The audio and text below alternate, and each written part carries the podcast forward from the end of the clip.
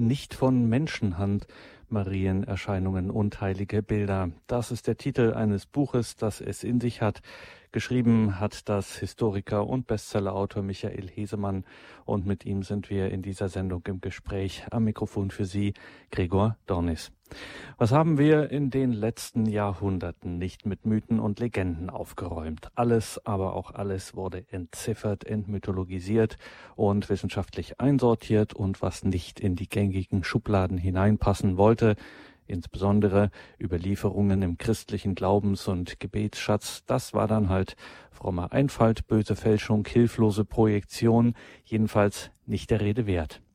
Was aber, wenn sich historische und wissenschaftliche Fakten wehren und am Ende eben doch der Rede wert sind? Darüber hat Michael Hesemann ein Buch geschrieben, nicht nur eines, aber das, um das es heute geht, nämlich nicht von Menschenhand, Marienerscheinungen und heilige Bilder. Ein Buch, das sich wie ein Krimi liest, voller faszinierender historischer und wissenschaftlicher Fakten zugleich getragen und inspiriert von dem weiten, weiten christlichen Horizont, dass eben bei Gott nichts unmöglich ist. Wir sind sehr froh, dass wir nun mit Michael Hesemann telefonisch verbunden sind. Grüße Gott und guten Abend, Michael Hesemann. Ja, grüß Gott und einen schönen und gesegneten vierten Advent allen Hörern von Radio Horeb. Herr Hesemann, es ist eine schwierige Aufgabe, Sie unseren Hörerinnen und Hörern nochmals vorzustellen. So viel und so reichhaltig sich der Fundus Ihres Schaffens äh, uns vorliegt. Sie schreiben einen Topseller nach dem anderen, sind weltweit unterwegs in Sachen christlicher Überlieferung, Archäologie, Zeitgeschichte, Gegenwart, Ökumene. Man nannte Sie auch schon mal den katholischen Indiana Jones. Sie gehen in Rom ein und aus, sind viel gehört bei Vorträgen in internationalen Akademien, Veranstaltungen. Liebe Hörerinnen und Hörer, wenn Sie sich davon ein genaues Bild machen wollen, schauen Sie auf michaelhesemann.info. Michael Hesemann in einem Wort .info, die Homepage von Michael Hesemann. Danke, dass Sie sich heute Abend die Zeit nehmen für unsere Standpunktsendung und uns hier ein bisschen Rede und Antwort stehen, wenn wir Sie ein bisschen ausfragen zu diesen Marienerscheinungen und heilige Bilder. Der Titel nicht von Menschenhand, könnte auch ergänzen, nicht von Menschenhand gemacht, den haben Sie gewählt, aber sicher nicht wirklich ausgedacht, sondern diese Formulierung hat eine gewisse Tradition, hat in der Überlieferung eine Bedeutung. Welche? Was bedeutet das, dieses nicht von Menschenhand? Ja, es gibt im christlichen Glauben eine Reihe von Bildern, von heiligen Bildern, in denen man nachsagt, sie wären eben nicht von einem Maler gemalt worden, sondern wären Wunderbilder, wären durch ein Wunder entstanden. Und ein derartiges Bild äh, ist zum Beispiel, berühmtes Beispiel, das Schweißtuch der Veronika, das auf, der, auf dem Kreuzweg der Legende nach, auf dem Kreuzweg des Herrn entstand, der ähm, Blut überlaufen und ähm, Schweiß gebadet ähm, an dem Haus einer ähm, Jerusalemer Dame mit dem Namen Veronika vorbeikam und sie hatte Mitleid und nahm ihr Kopftuch, ihr Schweißtuch und hat es dem Herrn hingehalten und der hat sich damit den Schweiß und das Blut abgewischt und auf dem Tuch blieb der Abdruck äh, seines Antlitzes. Äh, oder ein anderes berühmtes Beispiel, äh, das Turiner Grabtuch oder auch die Wunderbilder der Gottesmutter, die der Überlieferung nach eben kein Mensch ähm, angemessen malen konnte, wo die Engel dann mitgeholfen haben, auch beim Akropolis in Rom, was wir heute verehren, in der ähm, Laurentiuskapelle äh, oberhalb der Scala Santa, also dieser Treppe aus dem ähm, Prätorium von Pilatus der Überlieferung nach, die von den Gläubigen heute noch auf Knien hochgeklettert wird. Und da haben wir auch oben ein Christusbild, was der Überlieferung nach eben nicht von Menschenhand äh, geschaffen wurde. Und da gibt es auch Beispiele bis hin in die Gegenwart, wo Bilder auftauchen, für die eben kein Künstler die Verantwortung hat. Auch davon haben wir Beispiele in meinem Buch. Und wenn wir über diese wundersamen Bilder und auch die Erscheinungen sprechen, dann müssen wir am Anfang unseres Gesprächs auch auf den Einwand äh, eingehen, nämlich dass es Wunder nicht gibt und schon gar nicht so etwas wie nicht von Menschenhand gemachte Bilder, wie Sie sie vorstellen. Wie würden Sie dem Einwand begegnen, dass hier den wissenschaftlichen Erkenntnissen einfach widersprochen wird?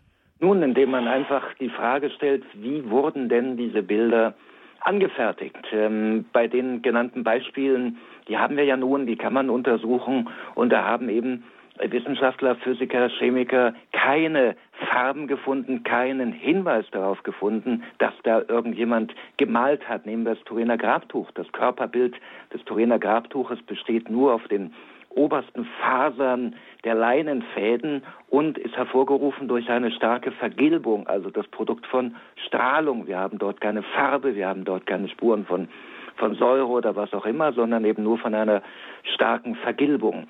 Und ähm, insofern muss man sagen, bei all den Beispielen, die in meinem Buch behandelt werden, stehen ja gerade die Wissenschaftler vor einem Rätsel. Man kann natürlich von vornherein dann behaupten, ja, die Radiokarbondatierung hat beim Turiner Grabtuch ein Alter 13. 14. Jahrhundert ergeben, aber da muss man auch wiederum sagen, wenn es eine Strahlung gab, die stark genug war, um ein Bild eines Menschen auf das Tuch, in das Tuch hineinzubrennen, muss man schon sagen, dann ist natürlich auch die Radiokarbonmethode mit ihrem Latein am Ende, weil natürlich damit eine Situation entstand, eben die keinen Präzedenzfall in der Geschichte hat. Und dann haben wir eben dem zuwider viele Schilderungen, viele Beschreibungen eben dieses Tuches, teilweise aus dem siebten, achten Jahrhundert schon oder teilweise noch früher, Kopien, die im zweiten, dritten Jahrhundert schon entstanden sind oder Christusbilder, die eben das Grabtuchabbild als Vorbild genommen haben. Und dann stimmt es eben doch nicht mit der Methode einer Fälschung. Gerade beim Grabtuch muss man sagen, das hat ja ohnehin einen Negativeffekt. Das bedeutet, das Bild wird erst auf einem fotografischen Negativ realistisch und ähm, hat auch noch 3D-Eigenschaften. Das bedeutet, wenn man, wenn man es umrechnet mit einem Computerprogramm, entsteht eine ja, vollkommen, vollkommen harmonische, dreidimensionale Darstellung eines Menschen. So etwas hat eben kein Maler im Mittelalter anfertigen oder fälschen können. Den Negativeffekt hat man überhaupt erst er, be, begriffen, erkannt und gekannt, ähm, als die Fotografie erfunden wurde. Und ähm, die Fotografie wurde im, im frühen 19. Jahrhundert erfunden. Also insofern muss man sagen, ähm, das hätte kein Maler im 14. Jahrhundert hinbekommen, hätte sich überhaupt nur vorstellen können, negativ zu malen, hätte dafür einfach kein Vorbild gehabt.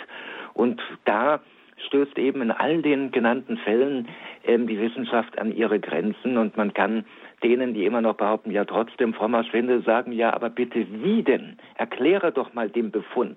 Und wer den Befund nicht erklären kann, wer die Fakten einfach ignoriert, weil ihm sein Weltbild, sein materialistisches Weltbild im Wege steht, ja gut, der kann mir nur noch leid tun, da kann man nur noch das Bibelwort anbringen, ihr habt Augen zu sehen und seht nicht und ihr habt Ohren zu hören und hört nicht.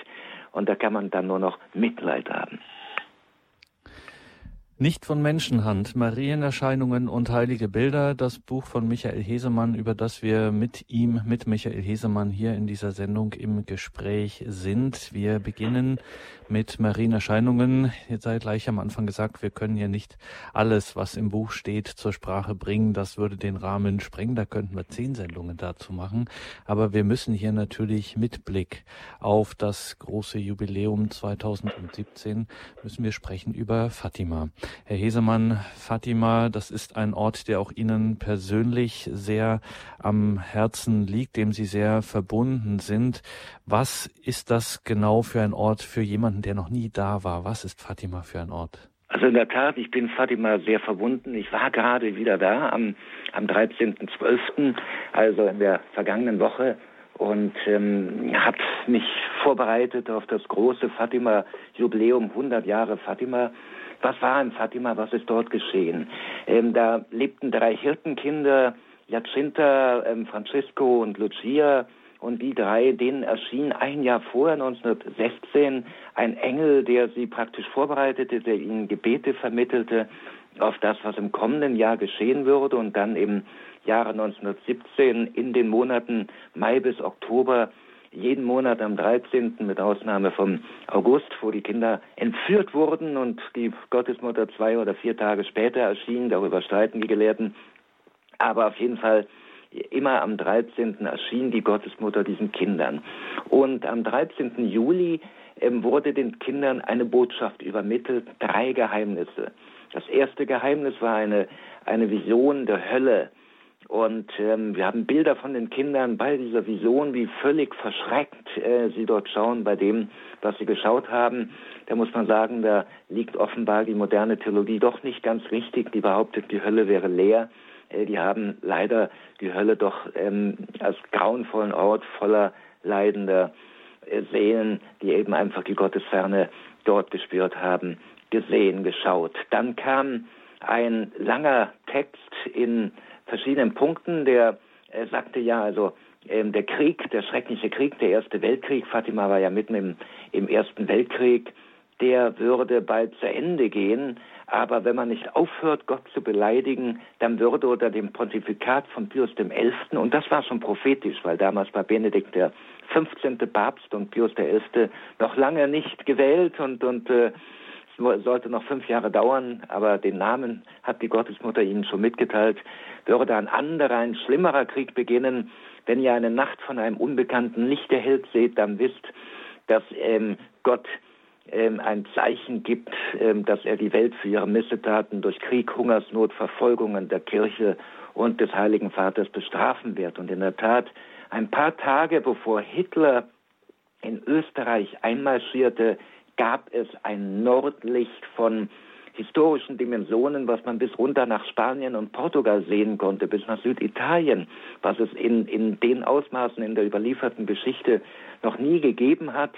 Und ähm, wir denken ja heute immer, dass der Zweite Weltkrieg mit dem Einmarsch in Polen begann, aber nach dieser Deutung begann er wohl schon mit dem Einmarsch in Österreich, was auch völlig legitim ist. Da hat Hitler begonnen, ähm, das äh, sein Reich äh, zu erweitern und die Souveränität anderer Staaten verletzt. Und später marschiert er ja auch noch in, in äh, Tschechien ein. Und dann sagte die Gottesmutter, ja, das kann verhindert werden. Um das zu verhüten, werde ich kommen, um die Weihe von Russland an mein unbeflecktes Herz und die Sühnekommunion an den ersten Samstagen des Monats zu verlangen. Wenn man auf meine Wünsche hört, und immer die Betonung in Fatima, die Betonung liegt auf dem freien Willen des Menschen. Es braucht keine Katastrophen geben. Darin lag ja der große Irrtum von Martin Luther, der den freien Willen des Menschen nicht sehen wollte, der sagte, Gott wirkt durch den Menschen gut und böse. Es ist eine, eine falsche Lehre. Ähm, in Wahrheit hat der Mensch einen freien Willen. Und wenn Maria ihr Fiat nicht gegeben hätte, wäre auch der Plan der Erlösung der Menschheit nicht realisiert worden. Wir haben einen freien Willen und darum sind wir auch verantwortlich für die Konsequenzen aus unserem Handeln. Also, wenn man auf meine Wünsche hört, dann wird Russland sich bekehren und es wird Friede sein. Wenn nicht, wird es seine Irrlehren über die Welt verbreiten, wird Kriege und Kirchenverfolgungen heraufbeschwören. Die Guten werden gemartert werden, der Heilige Vater wird viel zu leiden haben, verschiedene Nationen werden vernichtet werden, am Ende aber wird mein unbeflecktes Herz triumphieren. Da muss man sagen, äh, das war Monate vor der Oktoberrevolution, am 13. Juli. Und da wurde schon vom Kommunismus gesprochen, von den Irrtümern, ähm, von der Häresie, von der Irrlehre ähm, des gottlosen Bolschewismus, der überhaupt erst äh, an die Macht kommen würde. Und dann eben die Tatsache, dass mit dem Zweiten Weltkrieg halb Europa in die Fänge der ähm, Kommunisten, der Bolschewiki fiel und, und über Jahrzehnte hinweg eben der Kommunismus viele, viele, viele Staaten äh, vernichten würde. Man denkt an die baltischen Staaten, an die Ukraine, die alle von, von Russland äh, geschluckt wurden damals. Und dann würde eben am Ende nach diesen Verfolgungen, nach den, auch, auch dem Leiden des Heiligen Vaters, würde der Heilige Vater ähm, der Gottesmutter Russland weihen, was sich bekehren wird und der Welt wird eine Zeit des Friedens geschenkt werden. Und das, das dritte Geheimnis war die Vision von einer großen Prozession, angeführt vom Papst, wie eine zerstörte Stadt passiert und dann einen Berg hochgeht und oben auf dem Berg hinter einem großen Kreuz kommen auf einmal Attentäter hervor und ermorden den Heiligen Vater und die Engel sammeln das Blut der Märtyrer und segnen damit die kommende Welt. Und ähm, als dann am 13. Mai 1981 das schreckliche Attentat auf Johannes Paul II. stattgefunden hat, was er zum Glück überlebte, dank vieler Gebete überlebte, da hat er äh, sich alle Papiere über Fatima ins Krankenhaus bringen lassen und hat dann gesagt, so, ich bin offenbar der Papst, von dem die Gottesmutter sprach. Ähm, ich werde nun die Weihe Russlands und der Welt ähm, an das unbefleckte Herz Mariens durchführen. Das hat er dann gemacht im März 1984 und innerhalb von einem Jahr kam Gorbatschow an die Macht. Innerhalb von sieben Jahren war die Sowjetunion Vergangenheit und es fand die Bekehrung Russlands statt. Und ich war gerade im Oktober in Moskau und St. Petersburg wieder und war tief beeindruckt davon, wie weitgehend diese Bekehrung ist. An jedem Tag im Jahr, also auch heute, werden in Russland im Durchschnitt drei neue Kirchen eröffnet. Wir müssen uns vorstellen, drei neue Kirchen an jedem Tag im Jahr, 28 neue Kirchen, 28.000, entschuldige, neue Kirchen ähm, seit dem Fall der Sowjetunion. Und ich habe einen Vortrag gehalten am Priesterseminar in St. Petersburg und war beeindruckt, wie voll, wie überfüllt das Seminar war, wie viele begeisterte junge Männer dort Priester werden wollen und ähm, wie viele neue Klöster es gibt, wie viele neue Gemeinden. Also die Bekehrung von Russland hat wirklich stattgefunden. Das ist ähm, meiner Meinung nach das größte Wunder unserer äh, Tage, wie sich die Zahl der Gläubigen in dem Land ähm, von 1990 auf heute ähm, über mehr als verdoppelt hat. Heute ähm, bezeichnen sich ähm, über 80 Prozent der Russen als gläubige orthodoxe Christen. Die Gemeinden sind von 3.400 auf über 30.000 angestiegen, die der Klöster von 18 auf 788 und die der theologischen Lehrstühle von 5 auf 200. Also da bekommen wir doch einen Eindruck davon, wie wahr diese Prophezeiung wurde und wie wahr das Wunder von Fatima wurde. Nun hat aber bei seinem Besuch in Fatima im Jahre 2010 Papst Benedikt gesagt, die prophetische Botschaft von Fatima, die betrifft nicht nur die Vergangenheit, sondern auch die Gegenwart und Zukunft. Er hat gesagt, wer glaubt, dass diese prophetische Mission Fatimas beendet sei, der irrt, der irrt. Und ähm, da wird gerade nun auch bei dem, in, in Verbindung mit diesem Fatima-Jubiläum, 100 Jahre Fatima, die Prophezeiung nochmal akut, das dritte Geheimnis nochmal akut.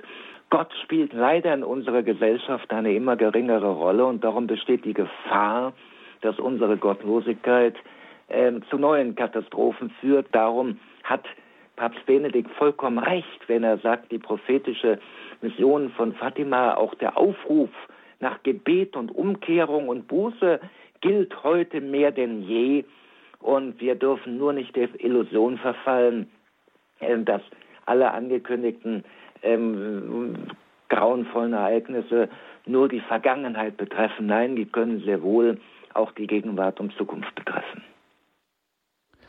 sagt Michael Hesemann hier in der Standpunktsendung bei Radio Horeb und Radio Maria, um hier noch einmal nachzufragen, Herr Hesemann, es geht ja doch bei diesen Botschaften, die immer so dramatisch ähm, daherkommen ähm, und sind, ähm, trotzdem ergehen die diese Botschaften sehr oft an sehr einfache Menschen an, und auch an Orten, die von denen eigentlich vorher noch nie jemand etwas gehört hat. Ja, gerade das dadurch nicht vor. Ja viel beeindruckender. Ja. Wissen Sie, wenn, wenn eine derart profunde Botschaft über den gesamten Verlauf des vergangenen Jahrhunderts an äh, analphabetische Hirtenkinder geht, dann ist es ja viel beeindruckender. Die hatten ja nicht mal eine Ahnung, ähm, wer über Brossia war, also das Wort, was für Russland verwendet wurde im portugiesischen Original, die Gottesmutter hat ja nicht Deutsch gesprochen, die hat Portugiesisch mit den Kindern gesprochen. Die haben gedacht, das wäre irgendeine Frau, die ihre Irrtümer, ihre Irrlehren verbreiten würde. Die haben das Land überhaupt nicht gekannt. Und ähm, abgesehen davon von, von Dingen wie dem Namen von Pius XI. Und ähm, ich denke, so einfache, naturverbundene Menschen, Kinder auch noch, sind auch viel reinere Kanäle für die Botschaft der Gottesmutter. Wenn wir die empfangen würden, wir würden das sofort anfangen und interpretieren. Und jede Interpretation kann natürlich in die Irre führen. Und insofern ähm, denke ich, ähm, steckt da etwas sehr viel Tieferes dahinter, ähm, steckt da sehr viel Sinn dahinter, denn gerade die einfachen, die einfältigen, muss man schon sagen, tiefgläubigen, aber eben nicht äh, zu viel nachdenkenden, zu viel reflektierenden ähm, Menschen solche Botschaften bekommen und gerade nicht die Intellektuellen, in deren Kopf dann viel zu viel Interpretation ähm, als Filter dienen würde. Und darüber hat ähm, der damalige Kardinal Ratzinger, spätere Heilige Vater, auch in seinem Kommentar über das dritte Geheimnis von Fatima sehr klug geschrieben und er hat es genauso geschrieben, wie ich es gerade erklärt habe. Da sucht der Himmel eben die reinsten, unschuldigsten Kanäle, auch eben, damit es glaubwürdiger wird. So einfache, äh, schlichte, äh, liebenswerte Kinder, äh, denen glaubt man doch eher als eben jemanden, dem man doch unterstellen könnte, er würde sich wichtig machen. Und jetzt haben Sie vorhin auch recht entschlossen ähm, plädiert, diese Botschaft auch in die Gegenwart zu übersetzen. Man muss natürlich auch schon dazu sagen, gleichzeitig äh, war die Kirche auch immer sehr vorsichtig und behutsam bei der Beurteilung solcher äh, Phänomene und hat sich, war jetzt nicht gleich gesagt, ah ja, schauen wir mal, da haben wir die Bestätigung dafür, sondern hat sehr genau und sehr konkret geprüft, ähm, können wir hier wirklich von authentischen Sachen ausgehen oder äh, halten wir uns hier noch mal ein bisschen zurück bei der Beurteilung, so fromm das alles klingen mag? Ähm, was sind denn so Kriterien für die Kirche, diese Phänomene zu bewerten? Nun, an allererster Stelle wird natürlich geprüft, ob irgendetwas offenbart wurde, was im Widerspruch mit den bekannten, bereits offenbarten Lehrten, Lehren der Kirche, sprich mit der geoffenbarten Wahrheit steht. Also, äh, weil man daran direkt erkennt, dass irgendwo entweder etwas interpretiert wurde oder auch die Botschaft eben nicht von Gott stammen kann, weil ein Prinzip ähm, lautet ja, dass Gott sich nicht widerspricht. Gott ähm, kann sich nicht widersprechen und kann der Wahrheit, die er uns offenbart hat, nicht widersprechen. Er kann die Wahrheit erweitern, er kann neue Perspektiven uns offenbaren, aber ein Widerspruch darf eben nicht bestehen. Und dann das zweite Kriterium, welche Früchte trägt eben ein Erscheinungsort, gerade auch über die Jahre hinweg und wie viel, ähm, äh, wie viel Tugenden ähm, demonstrieren die Lehrkinder ähm, äh, in dem Fall, wie äh, viel Gehorsam, wie viel tiefer Glaube, wie viel tiefe innere Veränderung findet dort statt. Kurzum, was sind die Früchte? An ihren Früchten sollte sie erkennen. Und so wurde eben auch Fatima natürlich jahrzehntelang geprüft, bevor überhaupt ein Papst da äh, etwas anerkannt hat. Ähm, das war dann Pius XII. Ähm, das war aber dann eben schon 25 Jahre nach den Erscheinungen. Und so können wir zum Beispiel auch in dem Fall der andauernden Erscheinungen oder angeblichen Erscheinungen von Medjugorje noch gar kein Urteil der Kirche erwarten, weil sie noch andauern. Man kann andauernde Erscheinungen nicht bewerten. Man muss, genauso wie man einen Menschen nicht heilig sprechen kann, der noch lebt. Man muss abwarten, bis etwas abgeschlossen ist und dann kann man mit der Beurteilung und der Überprüfung beginnen. Sonst besteht ja die Gefahr, dass man etwas für gut heißt und dann einen Tag später da funkt der Teufel dazwischen mit, mit irgendeiner Lehre und die Leute sagen, ja, aber das hat doch gerade die Kirche anerkannt. Und insofern geht die Kirche sehr vernünftig vor ähm, dass sie Marienerscheinungen gründlich prüft, gründlich prüft und ähm, nach ihrem spirituellen Wert fragt und vor allen Dingen auch nach der Glaubwürdigkeit ihrer Botschaft und der Botschafter selber fragt.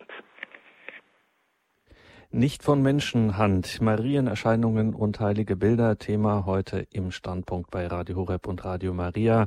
Wir sind im Gespräch mit dem Autor Michael Hesemann. Sein Buch heißt genauso Nicht von Menschenhand. Marienerscheinungen und heilige Bilder. Jetzt machen wir eine kurze Musik und sprechen gleich weiter über eine weitere Marienerscheinung, die von der Kirche anerkannt ist und die wirklich Geschichte gemacht hat. Bleiben Sie dran.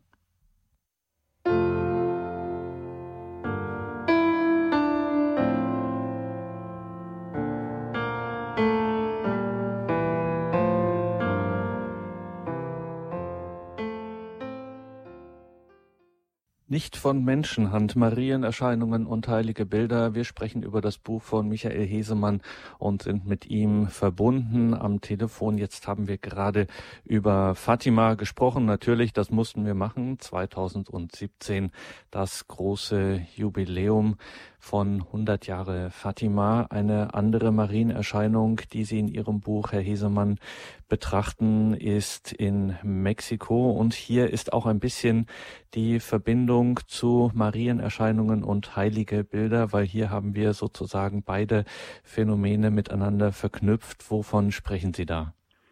Genau. Ähm, nun, als die Spanier Lateinamerika entdeckt haben, da fanden sie eine hochstehende Kultur vor, eine Kultur mit großartigen Bauten, mit äh, Tempelpyramiden, aber auch mit grauenvollen Menschenopfern und der Versklavung von Völkern, Völker, die überfallen wurden und wo man dann in, in Scharen die ähm, jungen Männer davon äh, trieb, davon führte, damit sie dann auf den Pyramiden den eigenen Göttern auf grausame, blutige Art und Weise geopfert werden konnten.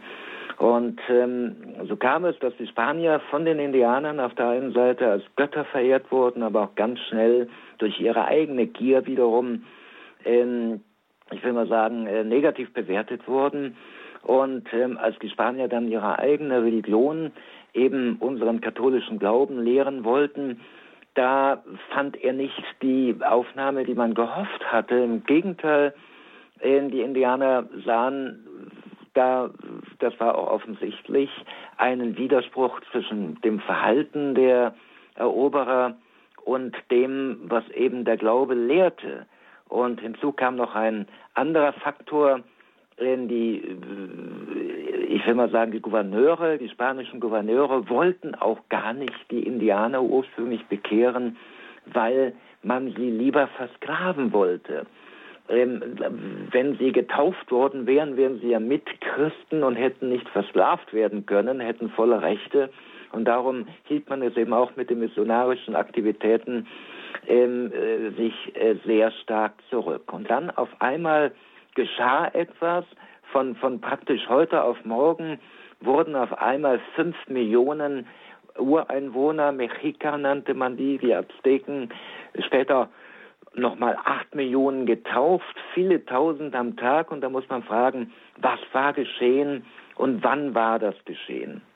Wir können das Geschehen sehr genau datieren, wenn wir die Briefe, die der Bischof von Mexiko, Bischof Zumarraga, an den Kaiser Karl V. geschickt hat. Der hat er noch im August 1529 geschrieben, wenn Gott keine Heilung aus seiner Hand schickt, dann ist das Land verloren, dann wird das Land in Chaos und Bürgerkrieg und was auch immer versinken und wird nie Gott finden.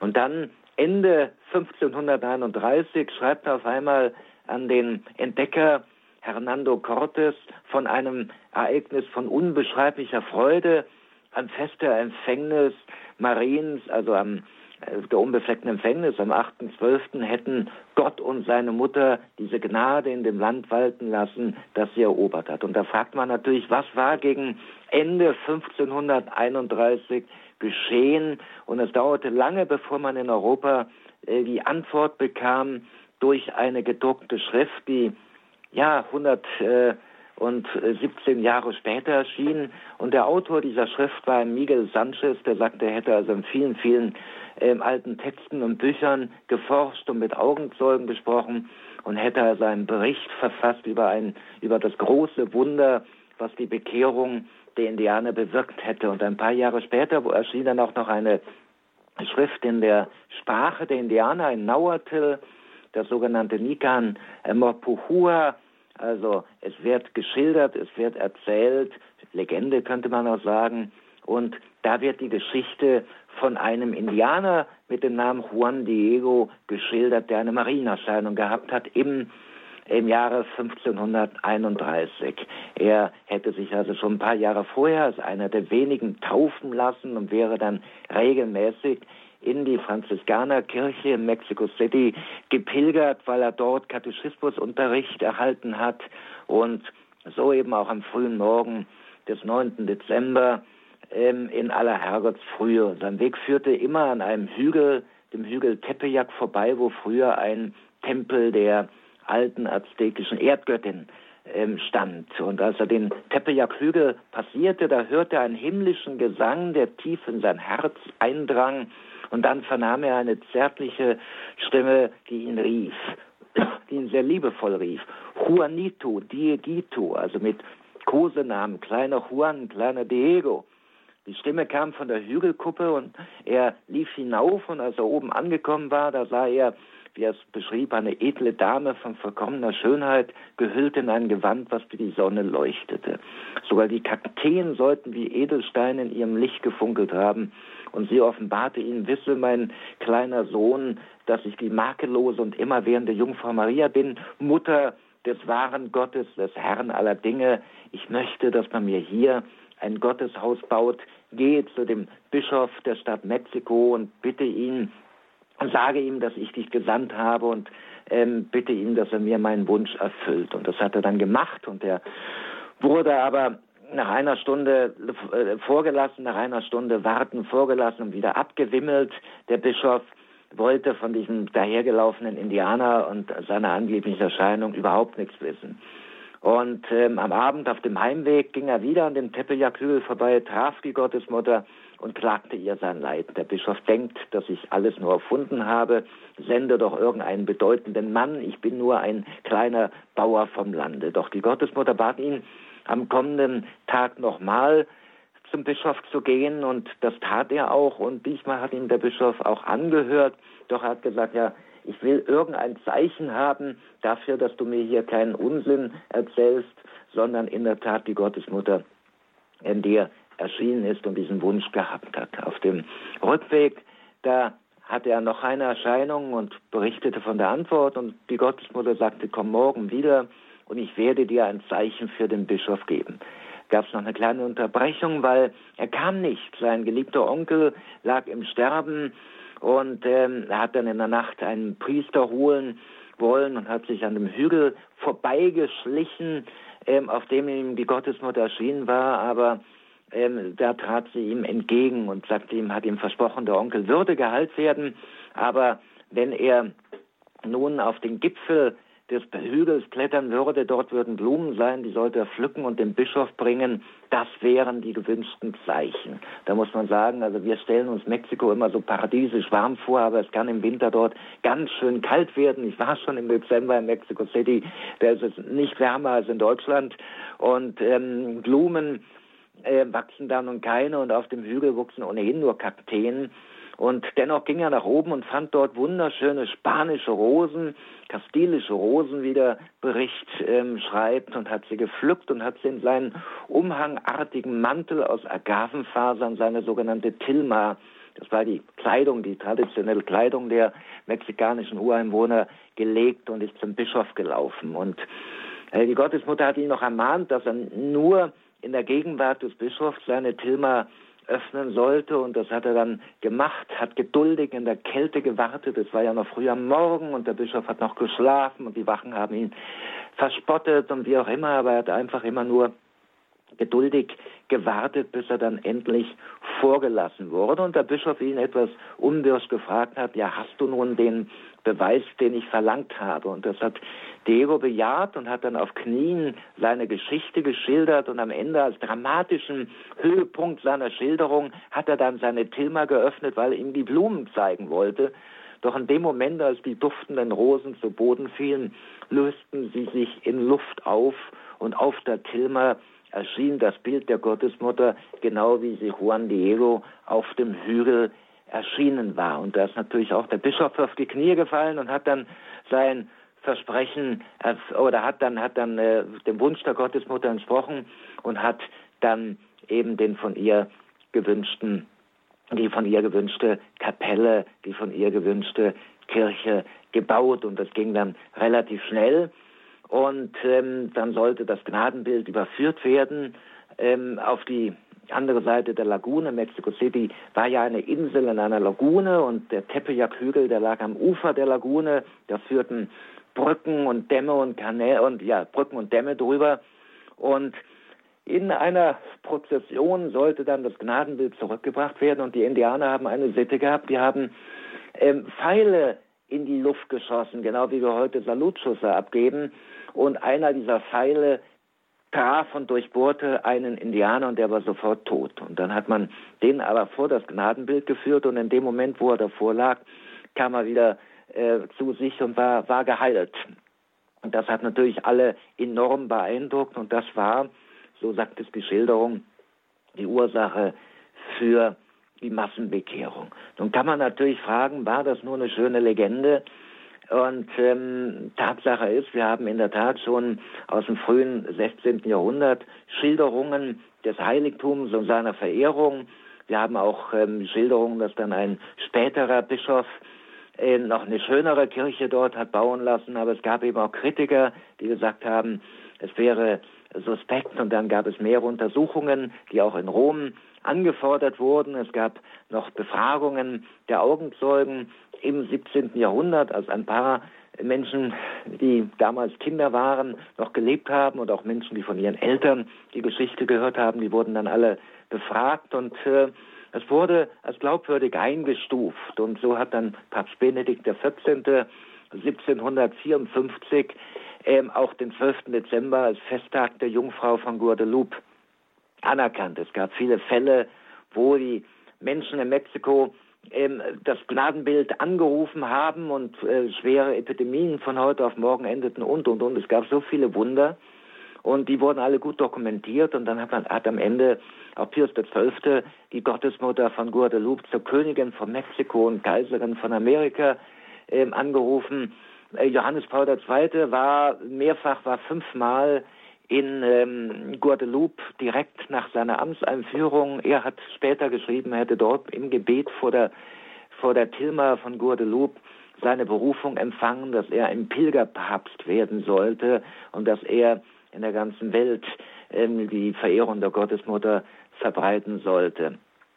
Und hat er no, Jahre 1990 Juan Diego selig gesprochen, zwölf Jahre später heilig gesprochen. Und noch heute ist Guadeloupe das am meisten besuchte Marienheiligtum der Welt. Aber bevor eben die Seligsprechung und Heiligsprechung erfolgte, hat eine 30-köpfige Historikerkommission alle Quellen, alle Fakten über Guadeloupe, über Guadeloupe untersucht und dokumentiert und hat unter anderem in der New York Public Library, weil die Amerikaner haben Mexiko mal überfallen und haben dann jede Menge Bücher gestohlen und nach New York gebracht. Dort hat man die Urschrift ähm, des Nicamahupuha, äh, der Legende von Guadeloupe gefunden, die um 1556 schon entstand und deren Autor ein aztekischer Adliger war, der einer der Augenzeugen der Ereignisse war. Man hat dann noch einen späteren, einen früheren, Entschuldigung, Bericht gefunden, den der Dolmetscher von Juan Diego eben geschrieben hat, äh, der Juan González und auch dort in dieser sogenannten Relación Primitiva, also der ursprünglichen Schilderung, äh, wird eben das Ereignis auch geschildert. Man hat archäologisch gegraben, dort, wo angeblich ähm, Juan Diego gelebt haben soll, fand man wirklich Hinweise auf eine Kapelle aus dem 16. Jahrhundert, errichtet über einer noch älteren indianischen Hütte. Man hat dann Chroniken entdeckt ähm, der Indianer aus dem 16. und 17. Jahrhundert, wo immer wieder Guadeloupe erwähnt wird. Und dann fand man eine aus dem Jahre 1548 stammende äh, Zeichnung, die offenbar die, ich will mal sagen, Blaupause, das Urbild der Ikonografie von, von Guadalupe war, wo also die Erscheinungen auf dem Berg und auch Juan Diego selber ähm, dargestellt wurden. Also darum kann man sagen, das ist also definitiv keine später entstandene Legende, sondern ein Bericht, der ähm, aus dem frühen 16. Jahrhundert auf jeden Fall stammt und den man zurückdatieren kann auf das Jahr 1548, 17 Jahre nach den Erscheinungen, als Juan Diego ähm, gerade verstarb. Und ähm, was bleibt und was heute noch verehrt wird, ist natürlich das Gnadenbild. Ähm, das Gnadenbild hat schon mal eine merkwürdige Eigenschaft. Ähm, es äh, ist nämlich, wie gesagt, erschienen auf dieser Tilma, einem Mantel der Indianer, der indianischen Urbevölkerung, der aus Agavenfasern gewoben wurde. Und normalerweise Agavenfasern äh, sind ein sehr instabiles Material, die nach spätestens 100 Jahren äh, sich völlig zerfallen und die, dieser Mantel, diese Tilma ist aber noch in allerbesten äh, Zustand. Auch die Farben darauf sind noch ganz frisch.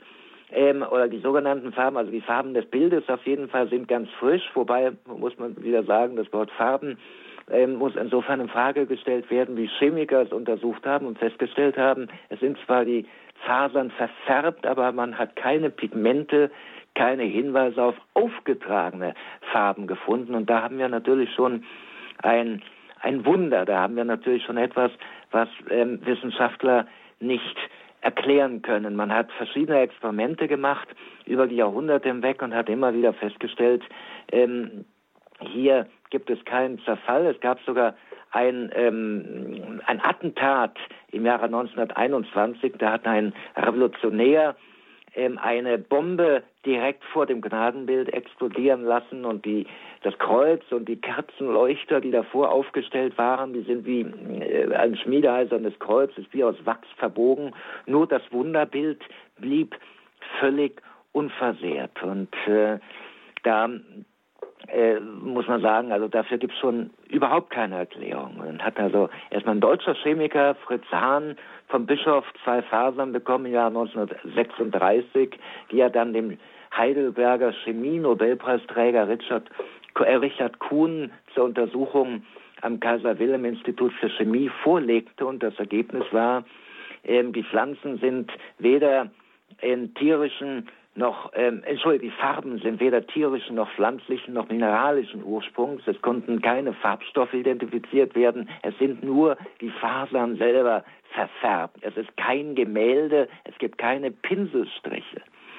Es wurde nochmal bestätigt 1979 von den amerikanischen Chemikern Judy Brent und äh, Philip Serner Callahan von der Universität von Florida.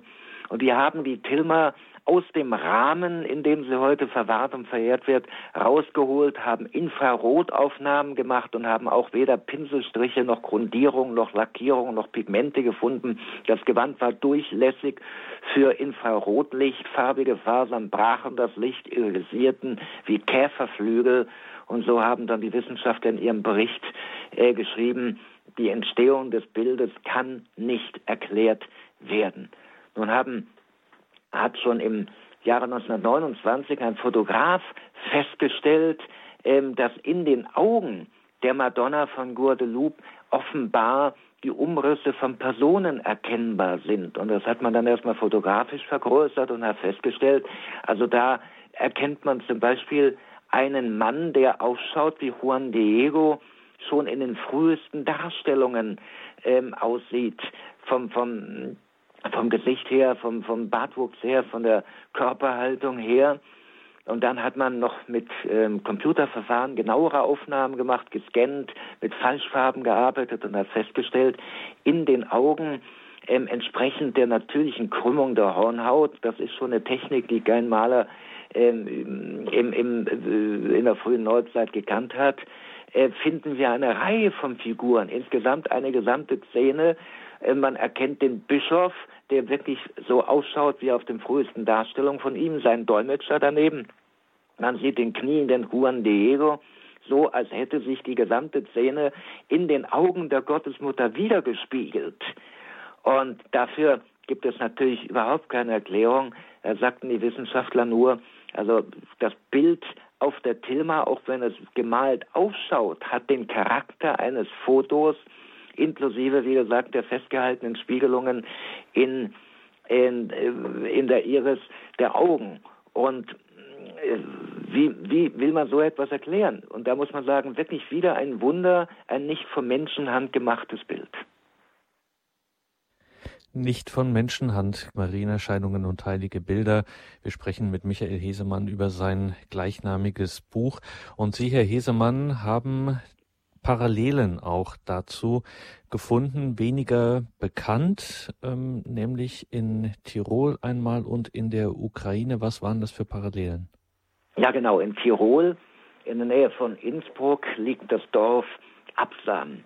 Und Absam hat eine Kirche, in der ein Gnadenbild verehrt wird. Eine Kirche, die übrigens gerne auch für Hochzeiten verwendet wird. Auch die Großeltern vom Papst Benedikt haben dort geheiratet, sind dorthin gepilgert, weil sie offenbar das Gnadenbild von Absam verehrt haben.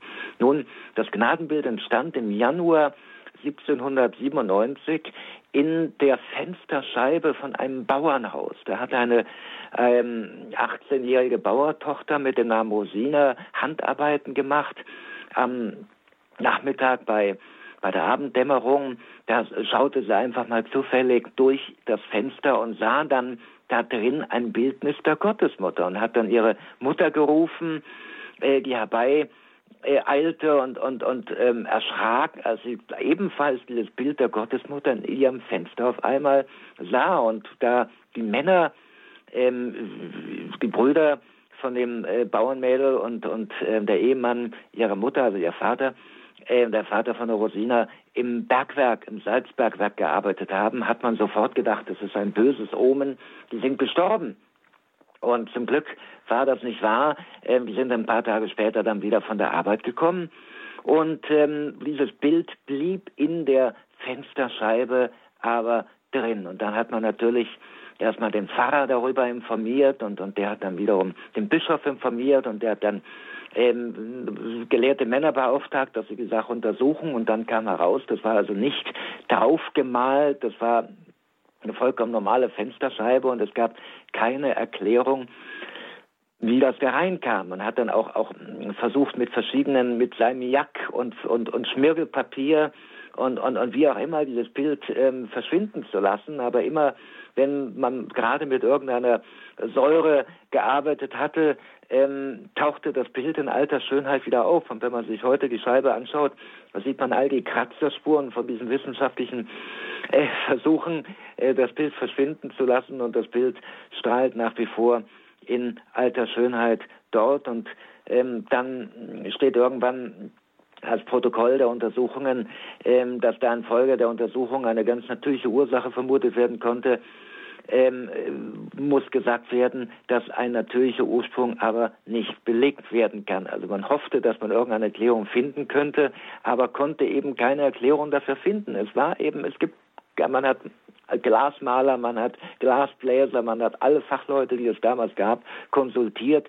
Keiner hatte eine Erklärung dafür, wie das Bild dort in die Scheibe kam und warum man das Bild nicht von der Scheibe entfernen konnte und im Gegenteil es immer wieder neu erschien. Es war natürlich ein, ein Jahr auch in, in dem Tirol von den napoleonischen Truppen. Napoleon verbreitete ja die Ideale der Aufklärung, die Ideale der französischen Revolution, die antiklerikal war in der ganzen Welt und, und äh, Tirol hat äh, sich da sehr heldenhaft gegen die französische Invasion und die Verbreitung dieser neuen Ideen gewährt. Also insofern kann man sagen, offenbar hat auch da, ich sage immer, unsere liebe Frau von der Gegenrevolution, Maria, erscheint immer dort, wenn der Glaube bedroht wird, ob nun durch die ähm, französische Revolution und die Aufklärung oder den Kommunismus oder wie auch immer, immer dann, wenn eine Bedrohung für den Glauben entsteht, erscheint Maria und kommt mit einer korrigierenden Botschaft. Das ist eine ganz spannende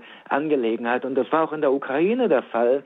In Rutschiv, einem Dorf in der Ukraine, ich war da, das liegt von Lemberg etwa ja zwei Stunden entfernt. Und da war in den Jahren vor ähm, dem Fall der Mauer und vor der Unabhängigkeit der Ukraine ein, eine Reihe von Marienerscheinungen. Diese Reihe von Marienerscheinungen die begann 1900 und wann war es 87 genau.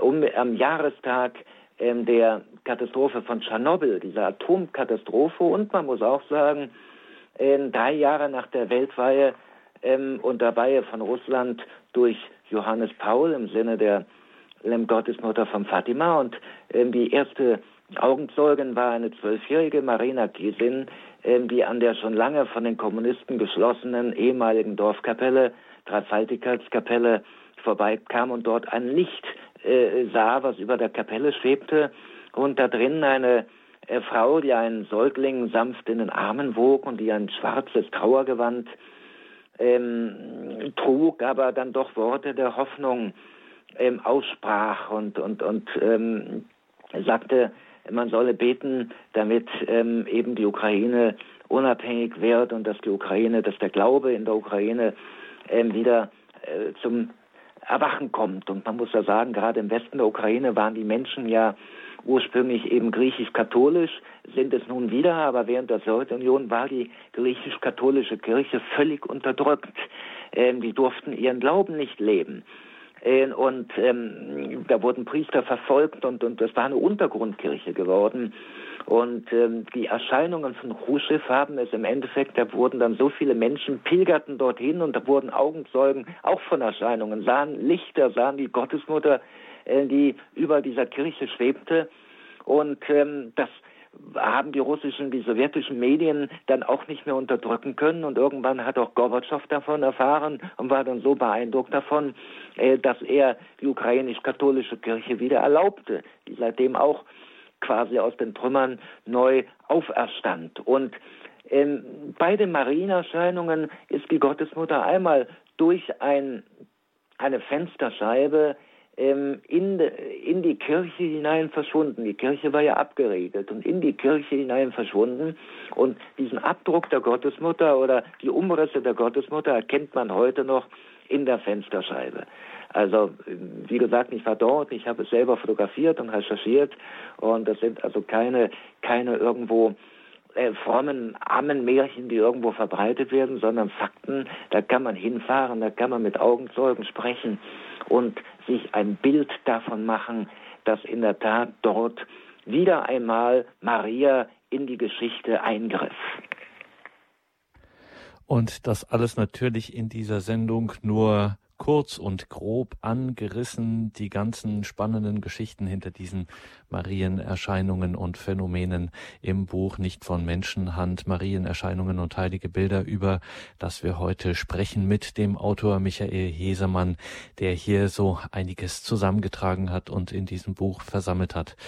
20 Uhr und 55 Minuten. Es ist Zeit, dass wir uns von den Hörerinnen und Hörern auf der Münchner UKW-Frequenz verabschieden. Sie können diese Sendung natürlich auf den anderen Kanälen weiter hören, die es da gibt. Und an alle, die uns jetzt weiter hören, natürlich in dieser Sendung ist immer auch Zeit fürs Gespräch, für Ihre Beiträge. Wenn Sie Michael Hesemann, unseren Gast heute, etwas fragen wollen, jetzt können Sie mit ihm ins Gespräch kommen.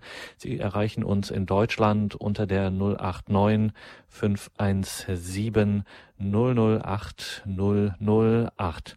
Das also die Telefonnummer. Ich sage sie gleich nochmal, wenn Sie sich hier wenn Sie sich hier einbringen wollen, 089 517 008 008.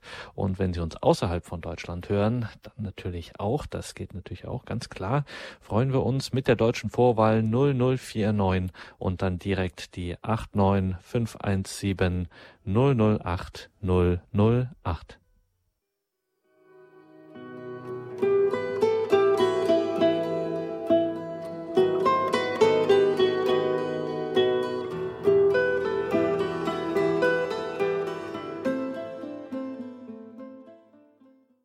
Sie haben eingeschaltet bei Radio Horeb und Radio Maria. Heute sprechen wir mit Michael Hesemann über sein Buch Nicht von Menschenhand, Marienerscheinungen und heilige Bilder.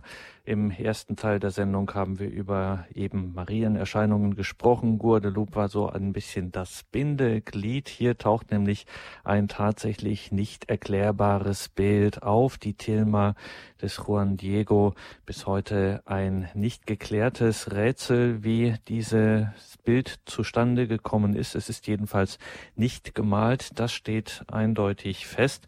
Herr Hesemann, jetzt müssen wir auf einen anderen Fall kommen, der wie Guadeloupe ein bisschen vergleichbar auch lange Zeit gar nicht so sehr in einer großen weltkirchlichen Popularität stand. Der ein, ein Tuch, das lange Zeit ähm, sehr still und schlicht und einfaches äh, Dasein geführt hat mit einer auch bewegten Geschichte, das muss man auch sagen. Und dann wirklich im 20. Jahrhundert werden die Leute darauf aufmerksam und man kann schon fast sagen, eigentlich beginnt die richtige große Geschichte erst im 21. Jahrhundert durchaus auch angestoßen durch einen deutschen Kollegen von Ihnen.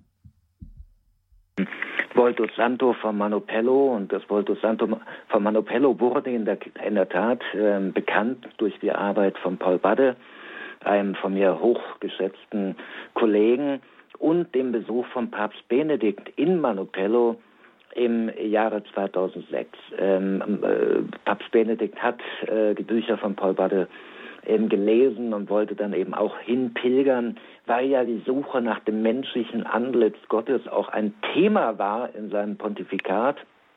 Und äh, er doch überprüfen wollte, ob das Bild, ähm, dieses Schleierbild auf dem Muschelseidentuch ähm, in der Tat die Eigenschaften hat, die Paul Badde ähm, schildert in seinem Buch. Und Papst Benedikt war tief beeindruckt davon, und hat auch ein Jahr später ein wunderschönes Gebet noch geschrieben. Also man merkt, wie es nachgewirkt hat, ähm, indem es um das heilige Antlitz Gottes geht.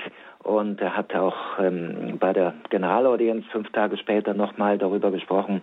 Also man kann wirklich sagen, diese Begegnung hat ihn stark beeindruckt, wie das Volto Santo alle Menschen beeindruckt, die nach Manopello pilgern und darum kann man, Manopello liegt eine Stunde, anderthalb Stunden von Rom entfernt, auch jedem, der nach Rom kommt, ähm, den Ausflug nach Manopello unbedingt empfehlen.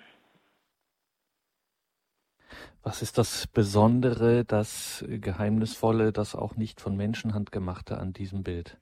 Nun, erstmal muss man sagen, die Geschichte des Volto Santo von Manopello ähm, ist dokumentiert relativ spät. Es ähm, ist dokumentiert in dem Ort Manopello, ähm, nachweisbar seit dem Jahre äh, 1638, als die dort gerade mal 18 Jahre angesiedelten Kapuziner ähm, das Volto Santo geschenkt bekommen haben von einem lokalen Akademiker. Ähm, dann hat man erstmal Nachforschungen angestellt, hat dann zwei Jahre später ein Buch darüber veröffentlicht und danach wäre ähm, das Tuch von einem Unbekannten, der auch für einen Engel gehalten wäre, im Jahre 1506 einem Dr. Giacomo Leonelli übergeben worden. Das wäre dann über Generationen hinweg ähm, vererbt worden, bis dann eine Urenkelin Marzia Leonelli ähm, heiraten wollte, einen Dieb heiraten wollte, Pancrazio Petrucci.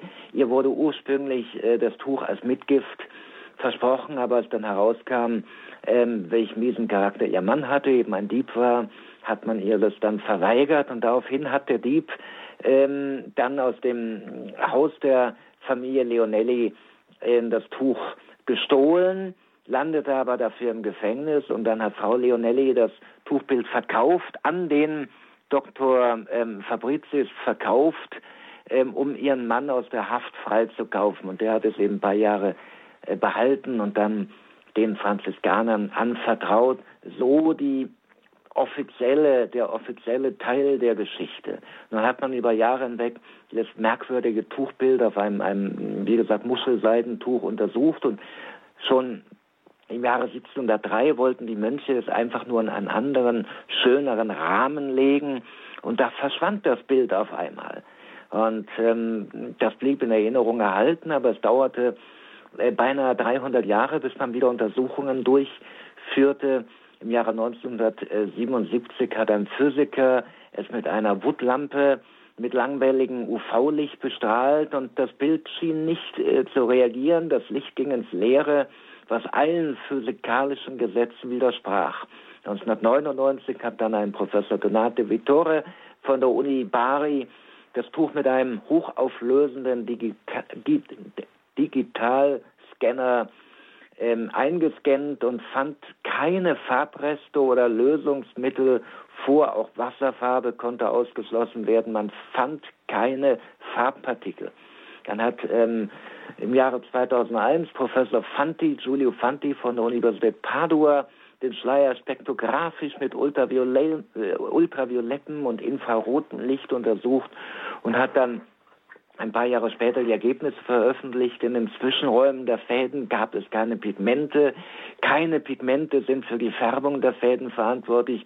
Ursache für die Färbung des Gewebes konnte nicht bestimmt werden. Es war nicht das Werk eines Künstlers. Und Paul Bader hat dann nochmal eine Fachfrau für Muschelseide, Chiara Viso, eingeflogen, die das Tuch noch vor Ort untersucht hat und definitiv feststellte, ja, es war Muschelseide, also Seide gewoben aus den ähm, spinnwebenartigen feinen Fäden, die eine bestimmte Muschel absondert. Und Muschelseide kann nicht bemalt werden, da halten keine Farben. Und das wurde dann nochmal im Jahr 2007 bestätigt von Professor Pietro Baraldi von der Universität Modena. Es gab keine Farbpartikel, hat dann geschrieben, das Bild sitzt substanzlos im Gewebe des Schleiers. Und da muss man natürlich fragen, woher kommt das Tuch denn? Hat es in der Tat ein Engel vom Himmel heruntergebracht, wie die lokale Legende behauptete? Nun, der Kunstgeschichtler Professor Heinrich Pfeiffer, ein Deutscher, der an der Gregoriana der Jesuitenuniversität lehrt, hat äh, in den beiden Jahresangaben äh, die in der Legende gemacht wurden, 1506 und 1608 einen Code entdeckt, der auf die Veronika, das Schweißtuch der Veronika verweist, die ähm, im Petersdom verehrt wird, die den Gläubigen präsentiert wird und ähm, die gerade in den heiligen Jahren immer wieder Tausende von Pilgern angezogen haben, die die Hauptreliquie von Rom war, der Hauptgrund eigentlich, warum Pilger nach Rom kamen, weil sie einfach das Antlitz des Herrn hier auf Erden sehen wollten, damit sie ihn praktisch wiedererkennen, wenn sie ihm irgendwann im Himmel begegnen. Nun hat die Deutung von Professor Pfeiffer einen ähm, kleinen Haken. Es wird heute noch in einem großen silbernen Rahmen eine, ein heiliges Bild den Pilgern präsentiert, ähm, was man heute als das Schweißtuch der Veronika bezeichnet. Und ich habe das Bild ähm, aus der Nähe betrachten können. Es gibt auch in der Wiener Hofburg eine gute Kopie davon. Das ist ein dunkles Bild, dunkel in braun und schwarz gehalten. Ähm, das Leinengewebe hatte sich irgendwann mal verfärbt, weil man es mit Fischöl bestrichen hat, weil man das Bild konservieren wollte. Das ist ein gemaltes Bild, aber ein uraltes gemaltes Bild, ähm, was in der Tradition der Mandilion-Ikone, nun kommen Fachbegriffe, aber die Mandilion-Ikone ist ein nach dem Turiner Grabtuch im dritten Jahrhundert in der Stadt Edessa, heute Urfa in der Südosttürkei, ähm, gemaltes Urbild aller Ikonen überhaupt. Und diese Mandilion-Ikone, von der gab es mehrere Kopien und eine muss wohl früh nach Rom gelangt sein und ist eben das Bild, was heute als Schweißtuch der Veronika im Petersdom verehrt wurde. Aber wenn man dieses Tuch, wie es heute erscheint und auch auf alten Darstellungen erscheint, mit Darstellungen vom Schweißtuch der Veronika vergleicht, wie sie im im 13., 14., 15. Jahrhundert den Gläubigen präsentiert wurde, muss man sagen, zwei völlig verschiedene Dinge. Zwei völlig verschiedene Dinge und es gibt sogar von einem und demselben Maler ein Bild von der Veronika mit dem Schweißtuch in der Hand, wo man das heutige Tuch erkennt und auf einem anderen Bild erkennt man ein Tuch, was praktisch ausschaut wie heute das Volto Santo von Manopello. Also offenbar hatte man jahrhundertelang im Petersdom zwei Reliquien, wo man einfach nicht klar genau wusste, was war nun das Schweißtuch der Veronika und hat nun beide mal bei der Segnung verwendet. Aber eines davon ist eben das Tuch, was wir heute Manopello haben, das einfach eindeutig, also bis hin zu den Faltungen ähm, in einem Muschelseidenschleier, die wir heute noch erkennen, die Falten darin, die wurden dargestellt, eindeutig dargestellt von Malern im ja, 14., 15. Ähm, Jahrhundert. Und da muss man einfach fragen, ob vielleicht beim Sacco di Roma, bei der großen Plünderung von Rom ähm, im Jahre 1506 ähm, äh, oder wann auch immer ähm, die in, äh, Entschuldigung, 1500, ähm, wann war Sacco di Roma? Auf jeden Fall Anfang des 16. Jahrhunderts. Auf jeden Fall wann auch immer dieses Schweißtuch der Veronika in Sicherheit gebracht wurde und dann im Endeffekt nach Manopello gelangte und dort verehrt wurde. Dann ist aber die Frage, ähm, wie kam es denn nach Rom und ähm, was war es ursprünglich? Und da muss man sagen, die erste Spur der Veronika-Verehrung in Rom haben wir im Jahre 705 als ähm, ein Altar von dem damaligen Papst Johannes VII. ein Altar gebaut wurde, das Ziborium des hochheiligsten Schweißtuches ähm, der Veronika und der Gottesmutter Maria. Und ähm, Das Jahr 705 war aber ein in doppelter Hinsicht relevantes Jahr, weil es war auch das Jahr, in dem der byzantinische Patriarch nach Rom verbannt wurde von dem damaligen Kaiser und in Konstantinopel eine Reliquie verschwand, die vorher hoch verehrt wurde, das sogenannte Schleierbild von Camulia. Und das Schleierbild von Camulia war jahrhundertelang die Hauptreliquie der byzantinischen Kaiser, da ein Christusbild, was auch auf Münzen ähm, dargestellt wurde und dann von heute auf morgen verschwand, weil ein Kaiser es in die Schlacht mitnahm und die Schlacht verlor und dann glaubte, es hätte also keinen Segen und, und, und, und, und, und äh, wäre, wäre eben kein Originalbild, einfach praktisch Rache an dieser ihm untreu gewordenen ähm, Reliquie nahm und sie mit dem Patriarchen offenbar nach Rom verbannte, wo man natürlich dankbar war und es dankbar verehrte und ihm den Namen Veronika von Vera Iconia wahres Abbild gab.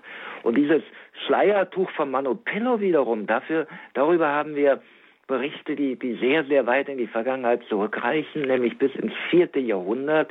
Und da ähm, hat man einen Text gefunden, den der heilige ähm, Basilius der Große geschrieben hat. Und er schrieb, dass nach der ähm, Himmelfahrt ähm, des Herrn die Gottesmutter ein Bild ähm, verehrt habe und aufbewahrt habe, ähm, das sie aus den Händen des Herrn erhalten hätte und das auf oder über dem Grabtuch Christi entstanden war. Sie trug das Bild immer bei sich und das wunderbare Antlitz ihres Sohnes immer betrachten und verehren zu können. Immer wenn sie zu ihrem Sohn beten wollte, platzierte die Gottesmutter das Bild nach Osten hin und betete, den Blick auf das Antlitz gerichtet. Als die Bürde ihres Lebens von ihr genommen wurde und sie verstarb, trugen die Apostel sie auf einer Bahre in eine Grabhöhle. In diese Höhle legten sie Maria vor das Bild ihres Sohnes. Nun wurde Maria ja bekanntlich mit Leib und Seele in den Himmel aufgenommen. Und als man dann das leere Grab, der Körper der Gottesmutter war nach der Überlieferung verschwunden. An ihrer Stelle lagen Rosen dort auf der Grabbank, Rosen wieder, wie wir ja auch beim bei der Geschichte von Guadeloupe erlebt haben, lagen Rosen auf ihrer Grabbank und eben das Schleierbild, was man dort ähm, hingelegt hatte. Und das soll dann der heilige Thomas an sich genommen haben und ähm, mitgenommen haben und bis nach Syrien gebracht haben, wo es dann über Umwege ähm, nach Camulia und dann nach Konstantinopel kam. Also auf gut Deutsch ein heiliges Bild, was der Herr, der nach byzantinischer Überlieferung vor allen anderen, auch vor Maria Magdalena, seine Mutter erschien, was der Herr Maria anvertraut hat, was offenbar im leeren Grab war. Man hat ja gerade bei bedeutenden Persönlichkeiten solche Schleiertücher den Toten auf das Antlitz gelegt und ähm, die vollständige Bestattung, die endgültige Bestattung des Herrn sollte ja am Sonntagmorgen erfolgen. Es war ja am Freitagabend nur eine provisorische Bestattung, weil schon der Schabbat herandämmerte und das eben auf diesem Tuch, ähm, was im Grab war und was noch seine Aufgabe erfüllen sollte, sich das Antlitz des Herrn gebildet hat. Diese Erklärung macht insofern Sinn, wie das Antlitz von Manopello sehr viel, ja, jünger, muss man sagen, wirkt als der von Leiden, von Leben und Leiden, von Wind und Wetter auch, auch ähm, geprägte, ähm, das von Wind und Wetter geprägte Gesicht des Herrn auf dem Turiner Grabtuch. Also der Mann auf dem Turiner Grabtuch erscheint in der Tat wie ein, ja, beinahe schon 40-jähriger, ähm, das war ja auch das Alter des Herrn nach dem Lukas-Evangelium, auch nach dem Johannes-Evangelium.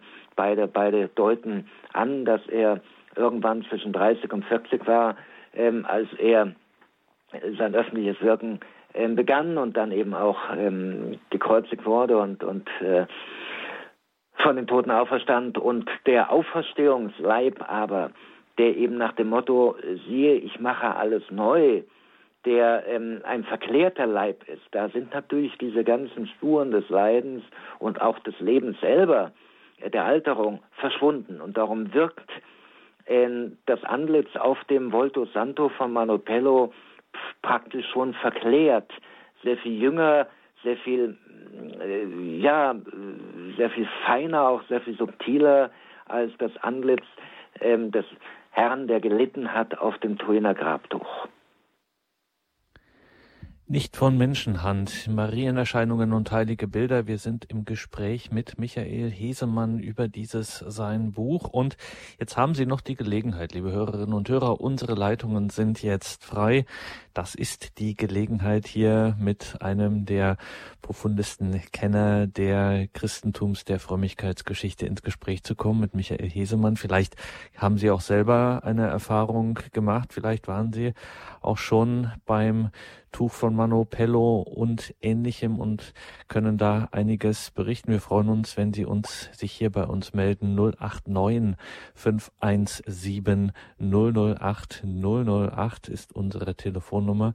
Also, Herr Hesemann, ich frage Sie jetzt noch mal kurz und bündig. Sie glauben, dass dieses Tuch oder Sie, Sie glauben nicht nur, sondern äh, alles spricht Ihrer Meinung nach dafür, dass Mano Pello authentisch ist.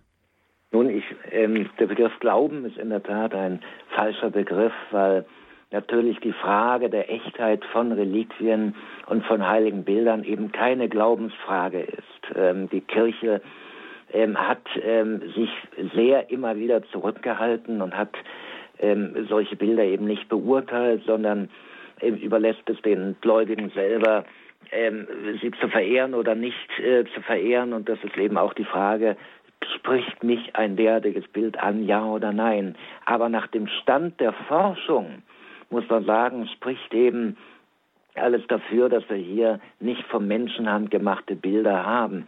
Ähm, Forschung ist natürlich immer eine relative Frage, während eben äh, der Glaube sich an die geoffenbarte Wahrheit richtet, was in der Heiligen Schrift steht, ähm, was die Kirche lehrt, das sind Fakten, das ist die geoffenbarte Wahrheit und ähm, alles, wo die Wissenschaft eine Rolle spielt, ist natürlich immer ein Zwischenstand der Forschung und Wissenschaft und Forschung können ähm, ihre Erkenntnisse auch revidieren.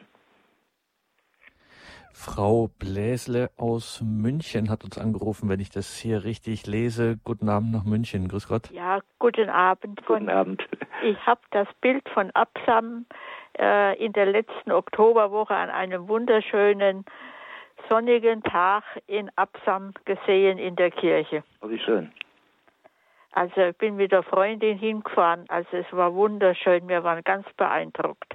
Und ich kann jedem nur raten, da mal hinzugehen und sich das anzuschauen. Das ist wirklich das aller, allernächste hier von Oberbayern aus.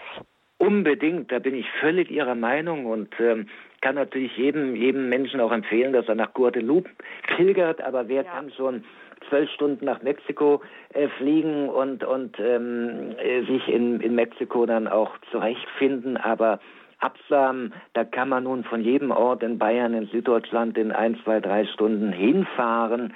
Und das ist wirklich ein, der liegt auch äh, von der Autobahn äh, zehn ja. Minuten entfernt von der von der Autobahn äh, ja. zum Brenner hin, Innsbruck-Brenner.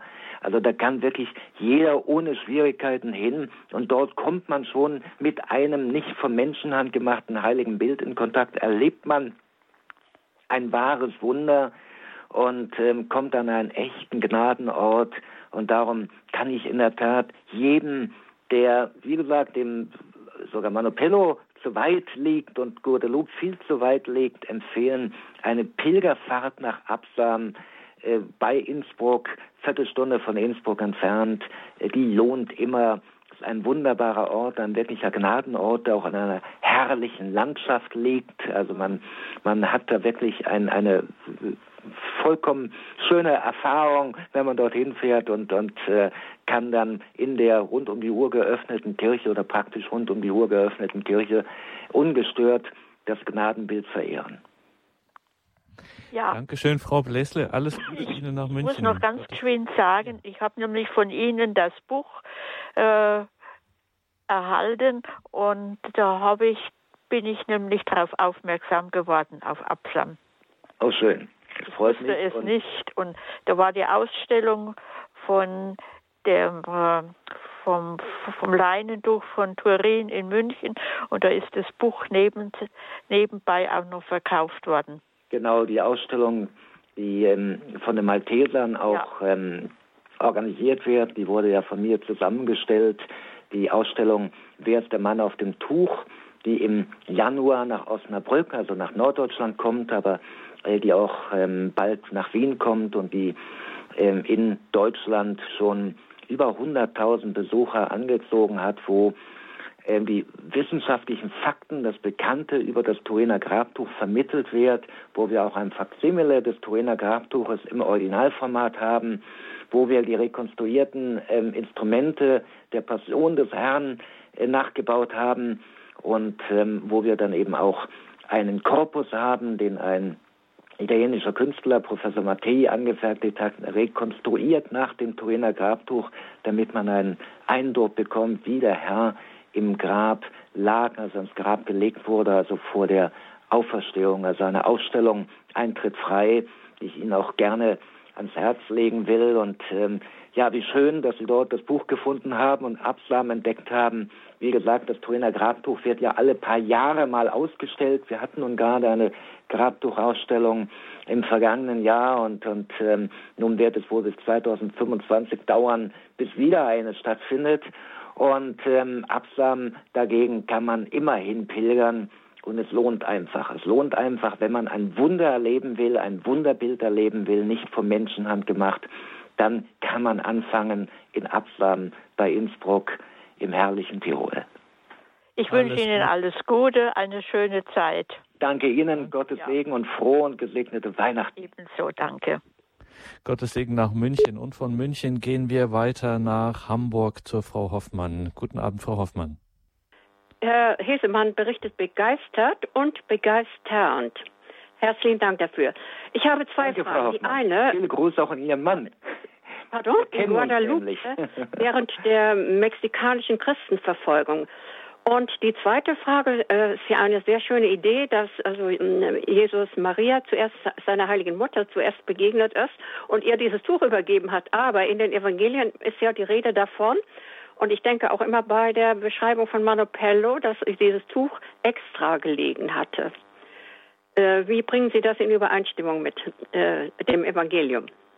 Nun, erstmal kommen wir erstmal auf die Frage nach ähm, Mexiko. Manopello wir haben in der Tat ja im Evangelium keinen Hinweis auf das Voltus Santo. Da ist zwar die Rede von den Leinenbinden, wenn wir Johannes nehmen, von den Leinenbinden und von dem Sudarium, von dem Schweißtuch an anderer Stelle. Ein Sudarium aber war aus Leinen. Das haben die Menschen um den Kopf getragen, wie heute auch die Araber ihre Kopftücher tragen. Und ähm, das Sudarium äh, ist heute in Oviedo in Spanien. Ich habe ein eigenes Buch auch darüber geschrieben, das Bluttuch Christi, in dem dargestellt wird, wie die Blutflecken völlig identisch äh, sind mit den Blutflecken auf dem Turiner Grabtuch. Aber äh, der Grund, warum in den Evangelien eben das Tuch nicht erwähnt wird, ähm, den gibt uns eben unsere Quelle, die wir hier haben. Und unsere Quelle ist ja immerhin ein Kirchenlehrer, jemanden, dem man vertrauen kann, und äh, diese Quelle äh, sagt eben, dass Maria ähm, von ihrem Sohn das Tuch schon vor der Auffindung des leeren Grabes durch Maria Magdalena und durch die Apostel bekam, was auch für mich Sinn macht, weil ich meine, äh, ich bin nicht verheiratet und wenn ich im Koma liegen würde und nach Tagen aufwachen würde, wer wäre die erste Person, die ich anrufe? Natürlich meine Mutter. Und jeder von uns würde genauso handeln, wenn er denn noch eine Mutter hat. Und ähm, insofern Wer hat am meisten unter dem Kreuz gelitten? Natürlich äh, seine Mutter und sie sollte vor allen anderen die Botschaft von der Auferstehung bekommen. Und wenn wir dann diese Schilderung des heiligen Basilius des Großen hören, das macht Sinn. Einen Beweis haben wir natürlich nicht dafür. Wir können nur sagen, es war eine Tradition, die in dem Umfeld der heilige ähm, Basilius war ja der Bruder auch des heiligen Gregor von Nyssa, der den Camulia-Schleier auch sehr verehrt hat. Die lebten alle im Kappadokischen, dort wo auch Camulia liegt und es war eben eine lokal überlieferte Tradition, die wir nicht belegen können, weil davon in der Heiligen Schrift keine Rede ist, aber von der Veronika ist natürlich in der Heiligen Schrift auch keine Rede und ähm, darum können wir nur sagen, diese Legende oder Tradition begleitet eben den Schleier von Manopello. Einen Beweis haben wir dafür keinen. Und ob nun das Tuch da drauf oder daneben oder wo auch immer lag, ähm, die Frage können wir heute nicht mehr beantworten. Da können wir nur spekulieren. aber einen Beleg haben wir keinen. Es wird wohl nicht auf dem Antlitz unter dem Grabtuch gelegt haben, äh, gelegen haben, weil wir dann ähm, eine stärkere Blutspur hätten, weil dann die Blutspuren und Blutflecken, die auf, auf dem Kölner Grabtuch sind, auch auf dem Manopello-Tuch gewesen sind. Und weil wir keine ähm, Blutspuren auf dem Manopello-Tuch haben, können wir sagen, es wird wohl schon irgendwo ähm, nicht direkt auf dem Gesicht gelegen haben. Zumindest lag das Grabtuch dazwischen. Vielleicht lag es irgendwo auf dem Grabtuch, damit man es parat hat, wenn man die endgültige Bestattung am Sonntagmorgen vornimmt. Aber auch da können wir nur spekulieren. Nun, ich habe. Also herzlichen Dank leuchtet ja, Sie hatten noch die Frage über Guadeloupe. Guadeloupe wurde ja von den... Das diesem Gnadenbild erging während der Christenverfolgung durch die äh, in Mexiko, die ja äh, so heftig war. Ja, genau. Da hat man ja auch eine Bombe davor. Diese Bombe, das haben Sie jetzt... Ähm, und war das der einzige Anschlag oder war das Bild versteckt oder weggenommen oder was war damit sonst geschehen? Nein, es gab nur diesen einen Anschlag und danach haben dann die Revolutionäre offenbar aufgegeben, weil wenn nicht mal eine Bombe äh, das Tuch zerstören konnte, da haben die dann auch irgendwo Respekt davor gehabt. Also ähm, die Basilika, das war ja noch die alte barocke Basilika, die dann später baufällig wurde nach verschiedenen Erdbeben und heute heute nicht mehr ähm, als Aufbewahrungsort dient. Man hat ja eine neue, eine moderne ähm, Basilika in, in Zeltform daneben gebaut. Dort ist das Tuch heute und ähm, aber insofern, es blieb also dort, man hat es auch während der Christenverfolgung, hat man zwar versucht, die Verehrung zu diffamieren und diskreditieren und hat sehr negative Artikel darüber veröffentlicht, aber hat das Tuch äh, nicht weiter ähm, beeinträchtigt. Dankeschön, Frau Hoffmann. Ich muss jetzt an dieser Stelle ein bisschen hart reingehen, nicht weil ich es möchte, sondern weil mich das Diktat, das harte Diktat der Zeit ein bisschen dazu zwingt. Wir haben noch drei Anrufer in der Leitung, die würden wir natürlich gern noch unterbringen hier in der Sendung. Zunächst mal gehen wir jetzt von Hamburg nach Radolfzell zum Herrn Hager. Ja, guten Abend, die Herren. Äh, ich hätte eine Frage wegen La Salette, Herr Besemann. Ja, gerne. Äh, ich habe da mal ein Buch gelesen von dem Andreas Englisch, der äh, bezweifelt, dass da in La Salette dass alles mit rechten Dingen zugegangen ist. Könnten Sie dazu etwas sagen? La Salette wurde von der Kirche anerkannt und äh, interessanterweise hat man aber nie ähm, den Text der beiden Geheimnisse, die Maximin und Melanie bekommen haben, offiziell veröffentlicht. Die wurden dann im Jahre 2006 eher zufällig von einem Dominikanerpater im Archiv der Glaubenskongregation ähm, äh, gefunden. Dieser Dominikanerpater äh, Michel Cotteville wollte über La Salette promovieren und fand dann diese beiden äh, Handschriften, die noch die Original äh, Siegel trugen, von 1851 vom Bischof und von, von den Augenzeugen und die dann an Pius IX. weitergeleitet wurden.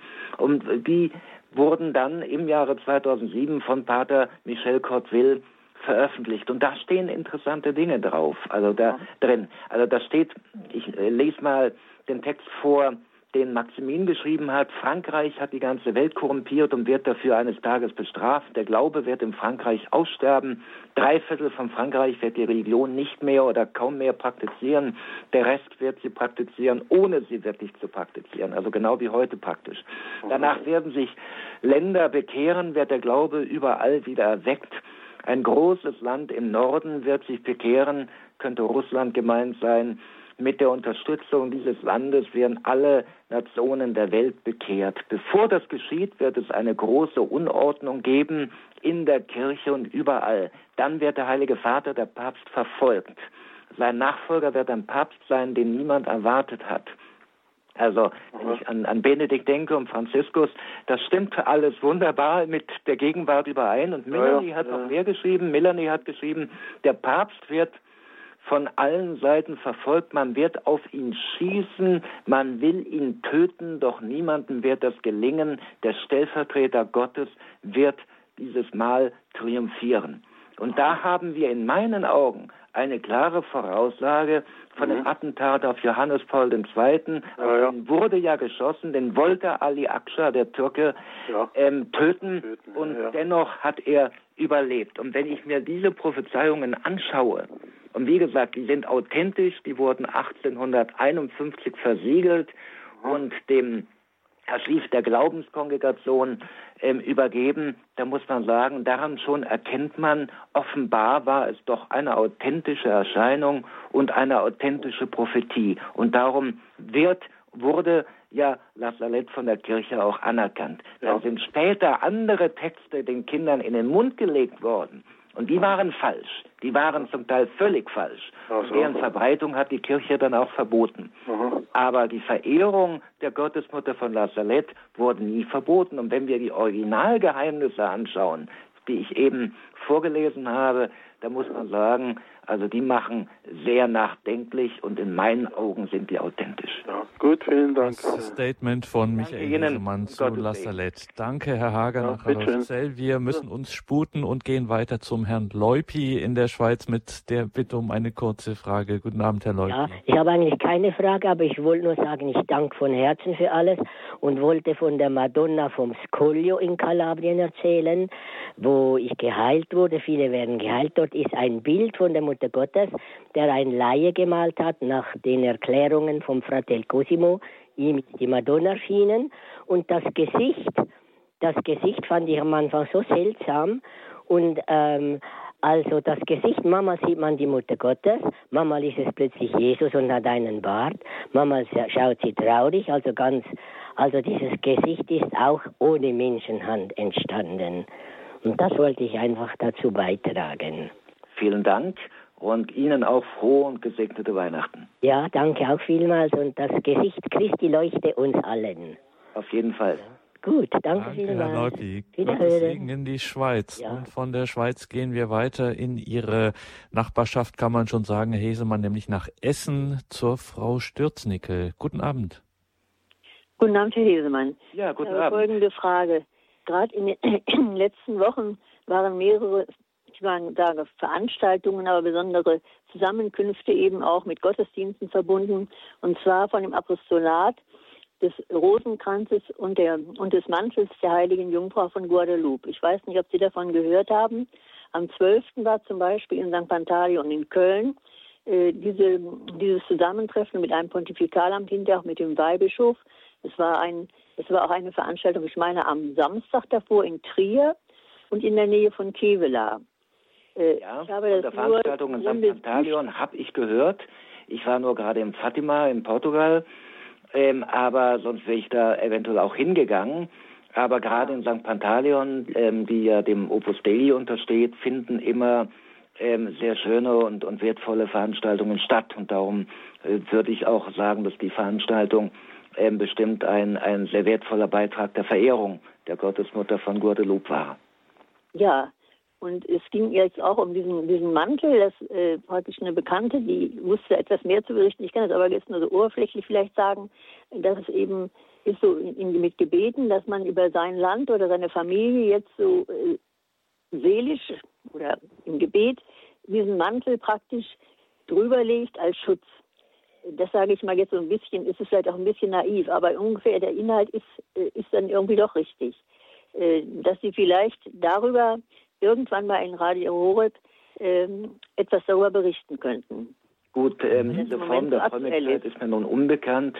Die ist mir auch aus Mexiko selber unbekannt. Ähm, ich meine, es war ein Mantel, die Tilma eben, ein Umhang, auf dem das Bild der Gottesmutter erschien. Aber ähm, diese Tilma ist natürlich gerahmt, das Original, und, und hängt im Heiligtum. Und ähm, insofern ähm, diese besondere Form der Frömmigkeit, eventuell aus der Volksfrömmigkeit entstanden, dass man den Mantel dann vielleicht eine Kopie von dem Mantel umlegt, ist mir in der Form unbekannt, aber ähm, man lernt immer wieder neue Dinge im Leben. Ist vielleicht auch im geistigen Sinn gemeint, dass man vielleicht im Gebet so die Tilma über das Land legt oder so? genau, genau, wahrscheinlich. Aber ja. wie gesagt, ich kann das nicht beurteilen, weil ich war nicht dabei und, und äh, möchte nur sagen, dass generell ich mich freue, wenn die Verehrung der Gottesmutter von Guadeloupe auch in Europa Verbreitung findet, weil wir einfach ein großartiges Wunder haben. Und ich meine, wenn man überlegt, das war 1531, also 14 Jahre äh, nach, nach Martin Luther, nach der großen Spaltung der Kirche in Europa, so, wo so viele Seelen der Kirche verloren gingen und, und dafür dann Millionen von, von ähm, indianischen Seelen hinzukamen und die Kirche wirklich Weltkirche wurde, auch und gerade durch Guadeloupe. Also hier, da fand praktisch eine Art von, von Gegenreformation statt auf dem ähm, amerikanischen Kontinent. Und da muss man sagen, ähm, da hat wirklich Maria in die Geschichte eingegriffen. Und ähm, das hat eine, eine Botschaft, die die Welt betrifft. Und darum, ähm, Sie haben vorhin völlig korrekt gesagt, dass erst in den vergangenen Jahren überhaupt dank ähm, Johannes Paul II. Äh, wir hier in Europa davon erfahren haben, während natürlich auf dem amerikanischen Kontinent die Verehrung der Gottesmutter von Guadalupe sehr weit und breit ähm, verbreitet war. Aber da müssen wir auch ein Stück ähm, als Katholiken ähm, begreifen, dass wir Weltkirche haben. Wir haben nun einen Heiligen Vater, einen Papst aus Argentinien vom Ende der Welt und dürfen eben nicht nur die eigenen deutschen oder europäischen Frömmigkeitsformen, wobei ja auch die Verehrung der Gottesmutter von Jasnagora, von Częstochow überhaupt erst durch Johannes Paul ähm, hier in, in, in Deutschland zum Beispiel oder auch in Italien verbreitet wurde, da müssen wir wirklich katholisch denken und über den eigenen Tellerrand hinausschauen. Denn Gott wirkt natürlich Wunder überall, wo Menschen glauben und überall, wo das Evangelium verkündet wird.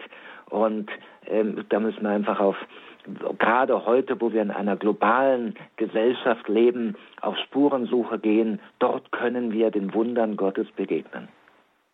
Ja, auch durch das Rosenkranzgebet. Der Rosenkranz, der wurde ja auch in Fatima empfohlen. Der hat ja auch die Wende in der Schlacht von Lepanto, der Seeschlacht von Lepanto bewirkt. Der hat, als der Rosenkranzfeldzug nach dem Zweiten Weltkrieg in Österreich stattgefunden hat, wurde die Sowjetunion quasi herausgebetet, also die Kraft die das Rosenkranzgebet hat, die darf auch nicht ähm, unterschätzt werden. Wir müssen viel mehr beten. Auch da liegt der Appell von Fatima da drin.